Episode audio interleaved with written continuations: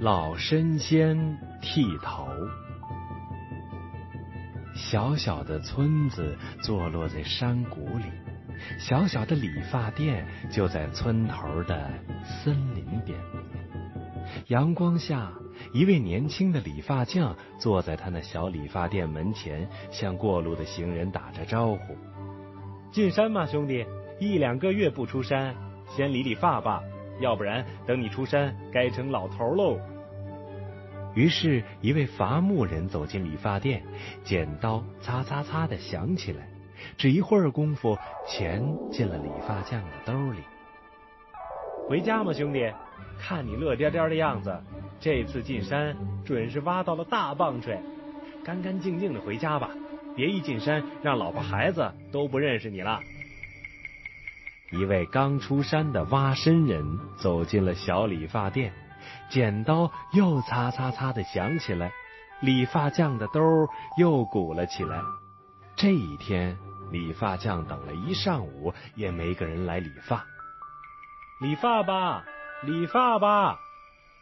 理发匠继续吆喝着，路过的人却谁也不理睬他，径直从他的门口走过去。理发匠失望了，寂寞的坐在门前打起盹儿来。年轻人，给我理理发吧。理发匠一抬头，见是一位老人。哎呀，他的头发好长好长，差不多遮住了脸。生意来了，理发匠的剪刀愉快的擦擦擦擦擦擦的响着。一会儿，老人的发理完了。老人站起身，脸上露出为难的神色。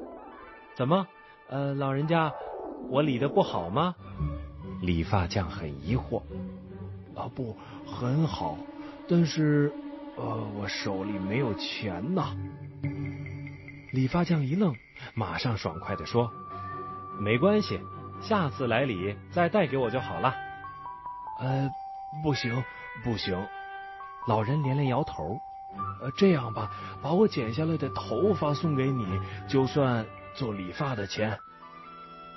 什么？头发算钱？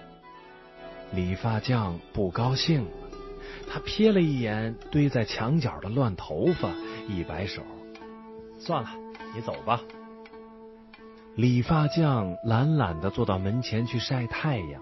现在他连屋子都不去打扫了。这天，理发店走进来一位挖参人，他一进屋就连声说：“好大的参味儿啊！”这个挖参人伸长鼻子四下里闻，围着小屋转，好像在找什么。他看见墙角堆乱头发的地方，就大叫一声奔过去，一下抓起来，瞧瞧，这是什么？那不是理发剪下的乱头发吗？理发匠话刚出口，只见挖参人举在他眼前的不再是什么头发，而是金黄的根须。理发匠愣住了，这可是百年老参的根须，你从哪儿弄来的？挖参人一连串的发问，理发匠如实讲了那天一位老人来理发的经过。天哪，那老头是颗百年人参精！挖参人一拍大腿，惊讶的说：“怎么让他跑了？要是把他弄到手，能发大财呢。”理发匠听了很后悔，呆呆的站在那儿不吱声。这样吧，我给你留下一根针，这针上系着红线。下次如果他再来，你就在给他理发时，悄悄把这针啊别在他身上。等他一走，你赶紧去找找，捉住老神精。咱俩对半分。挖参人理完发后走了，理发匠藏好针和红线，整整一天心静不下来。打这以后，他天天盼着老参精来，一有人路过，他就细细端详，特别是老头，他更是仔细的瞅个没完，生怕是那老参精溜过去。偶尔有人来理发。理发匠也心不在焉，这边剪刀响着，那边眼睛却老往外边路上扫。小理发店的生意是越来越清淡。半年过去了，这期间，那挖参人来打听过几次，叮嘱理发匠要耐心等下去。可理发匠的信心却不那么足了。这一天，小理发匠正无精打采的坐在门前打盹儿，朦朦胧胧中觉得有人拍他的肩膀，他抬起头，眼前站着一位老者。啊，这不是那位老山精吗？理发匠揉揉眼睛，是他。老人正笑眯眯的瞅着自己呢。理发匠忽的站起来，老老人家，快请进屋。老人进屋坐下，理发匠赶紧忙给老人理发。他紧张的手直发抖，剪刀好几次掉到了地上。年轻人，别着急。老人笑呵呵的说。上次你给我剃头，只给你留下点破头发，这次再给你两个小东西，你拿去换钱花吧。说着，老人从腰里掏出两颗人参，递到理发匠手里。人参，理发匠眼睛睁得大大的，看来确定是老参精无疑了。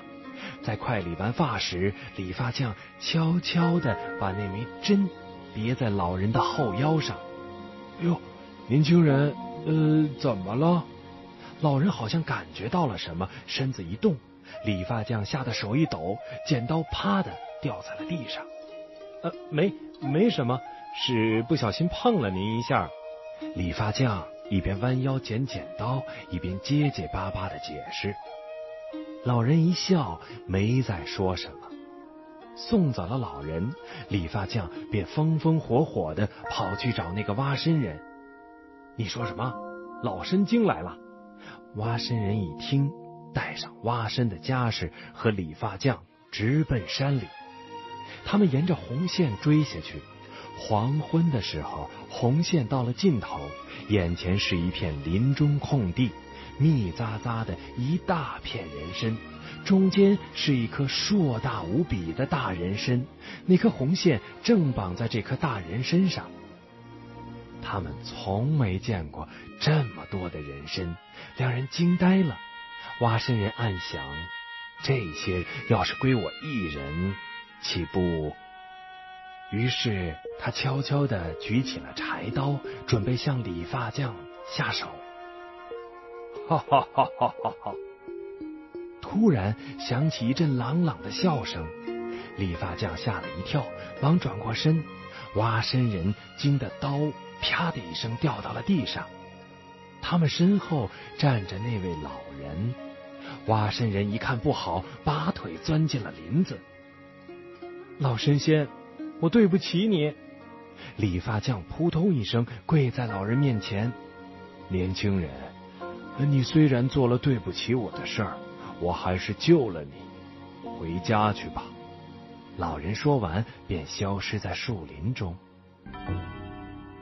天黑下来，理发匠跌跌撞撞的摸了一夜，直到天亮才转出林子。回到家里，他大病一场，一连躺了好几天。太阳照旧金灿灿的照着树林。当人们再路过村头林边这个小理发店时，只见那位年轻的理发匠呆呆的坐在门前，他既不招呼客人，也不同别人搭话。人们说，理发匠在等那位老神仙。